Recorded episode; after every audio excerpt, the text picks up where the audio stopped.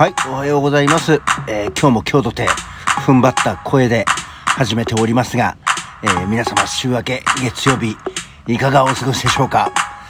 これやってるとね、今ここで何を喋っていいのかは、さっぱりわかんないけども、えー、2セットだけお付き合いください。よろしくお願いします。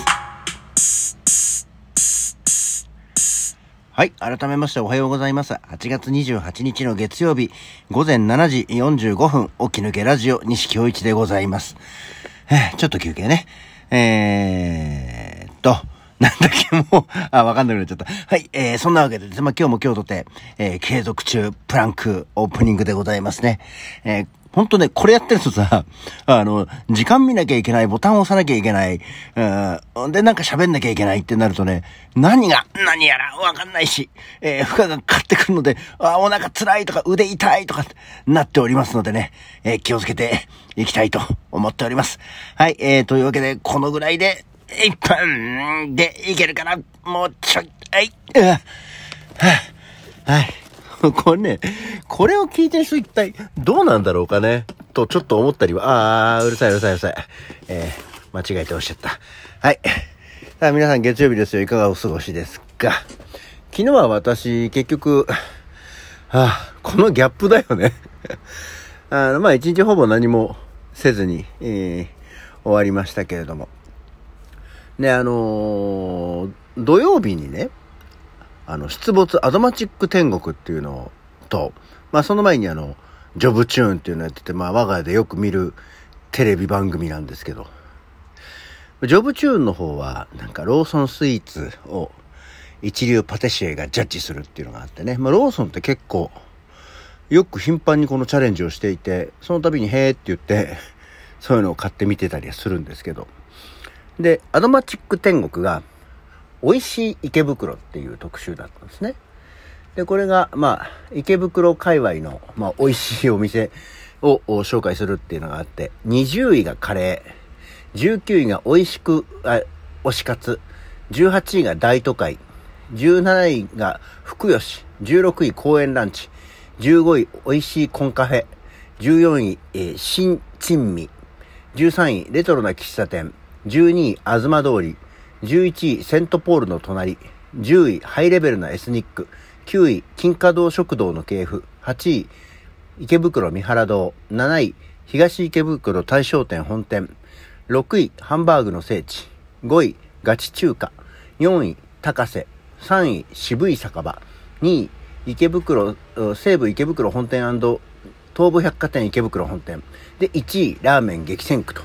いうランキングだったんですね。まあ、パンパンのさ、高瀬とかさ、その辺はこう、有名ですし、あんまりエスニックにあんまり興味がなかったりとか、コンカフェにもねっていうところだったり、公園ランチとか、興味ないところがポチポチあるんですけど、まあ、その中で我が家の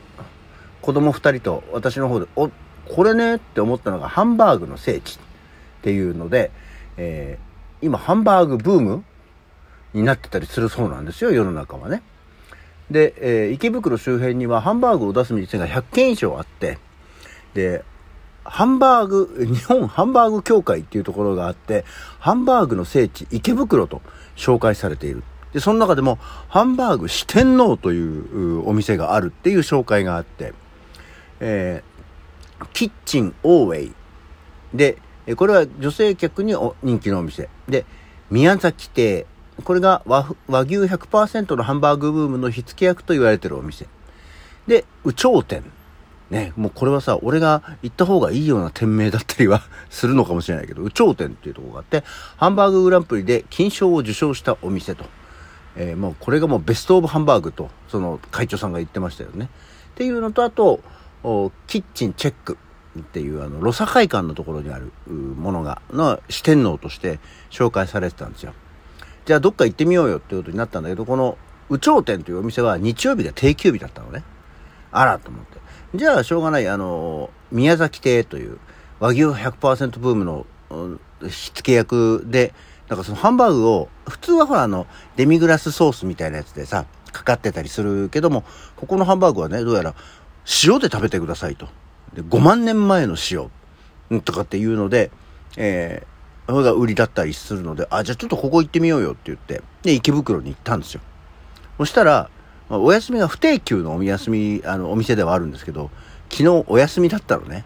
まあ、早じまいをしたのか、お休みだったのかわかんないですけど、まあ、昨日夜ご飯を食べに行こうとした段階ではもう7時ぐらいの段階で閉まってたんで、まあもしかしたらお休みだったのかもしれませんけど、まあそれは大体ね、テレビ放映の翌日なんてのはさ、あの、すごく混んじゃったり、いつも以上に予想以上に混んじゃったりすることが多いですからね。あえてお休みにするお店も、で、しかも昨日日曜日だからさ、あるのかもしれないなと思って。えーと、じゃあどうしようかと思って。そしたらまあ、あの、これがその何？東口、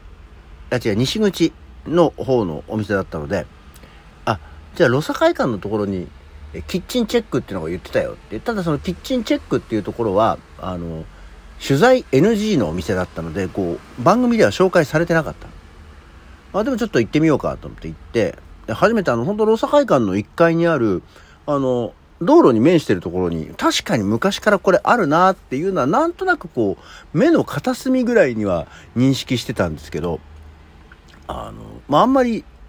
そういうとこをチョイスする気がなかったので、行ってなかったんですね。で、えー、行ってみたら、まあ、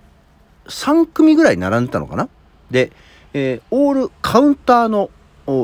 タイプの洋食屋さんで、カウンターでだから、1、2、3、4、5、6、10、16、7人まあ、20人弱が座れるぐらいのカウンターだったのかな。で、10分か15分ぐらい待って入れたところだったんですけど、で、ただ、あの、番組はさ、その、ハンバーグ四天王っていうので紹介されてたんだけども、まあ、洋食屋さんだから色々あって、ポークカツレツだとか、オムライス、ナポリタン、エビフライ、で、まあ、もちろんハンバーグとか、えー、ポークソテーとかもあって、どうしようかと思って、並んでる間に、えー、考えて、息子がハンバーグ、娘はオムライス、で、私がポークカツレツと、えー、それぞれを頼んだんですけど、で、大体お値段が、えー、オムライスが1200、300円、うん、で、えー、なんだっけ、ハンバーグが1500円ぐらい、うん、で、まあ、なんだ、ポークカツレツが1600、700円だったかな？まあ、とにかく3人で4000円ぐらいだったんですけど、いや、あのね、まずね、どれもこれもね、うまかった。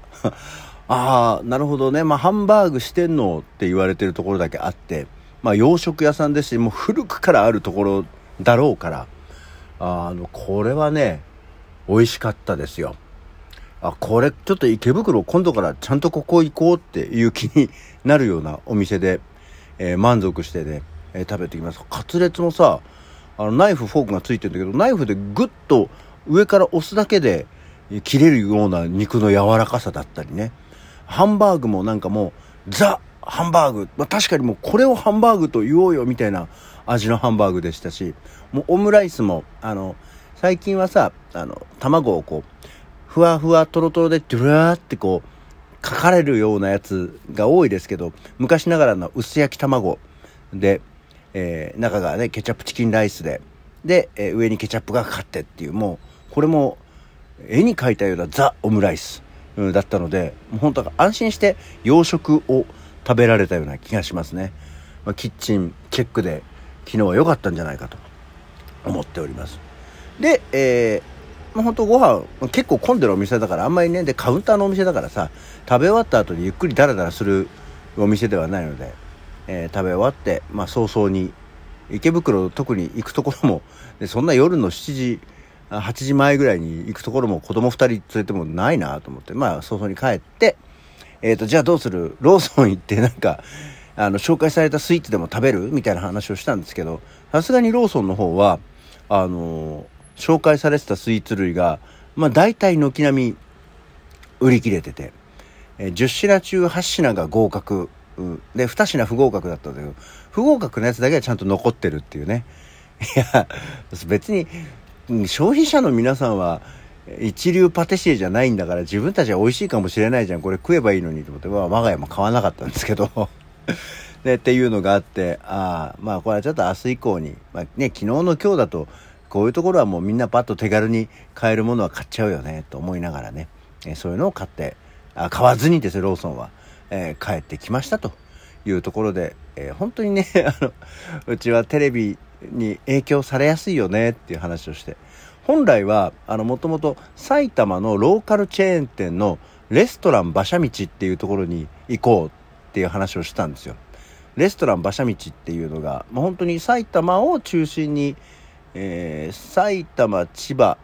神奈川、まあ、そんなに数点しかないところなんだけど、えー、それもテレビでやってて、あの、いわゆるローカルなファミリーレスなんだけどね、って思ったんだけど、もうね、店舗を見るとね、その電車で行けるようなとこがなくて、電車で30分乗って、そっからバスで15分乗らないといけないみたいなところばっかりで、車がないといけないとこだね。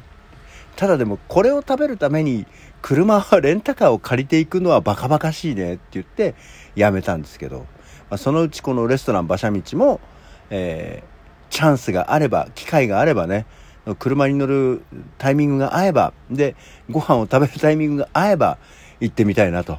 思っておりますので、まあ、ぜひその時のご紹介も聞いていただければと思いますよ。別になんか、レストラン馬車道はね、これが美味しいっていうんだけど、なんか、デカ盛りハンターっていう、なんか、大食いの 番組で紹介されてたりとか、あの、中にはあの、県民賞とかでも紹介されてたりするようなローカルのとこなんで、あまあ、埼玉ローカルといいえとも行ったことないね、ここっていうところが、我が家的には、えー、ポイントになってたので、まあ、いつか、せっかくだったら行ってみようという話になったと。ただ、えー、昨日は、えー、地理的なものもあって行けませんでしたというお話でございました。というわけで今日、今週もまた遅番が多い日なんでちょっとね、ゆっくりめのスタートですけど、今日のお気づけラジオはこの辺で。それじゃあ、また次回。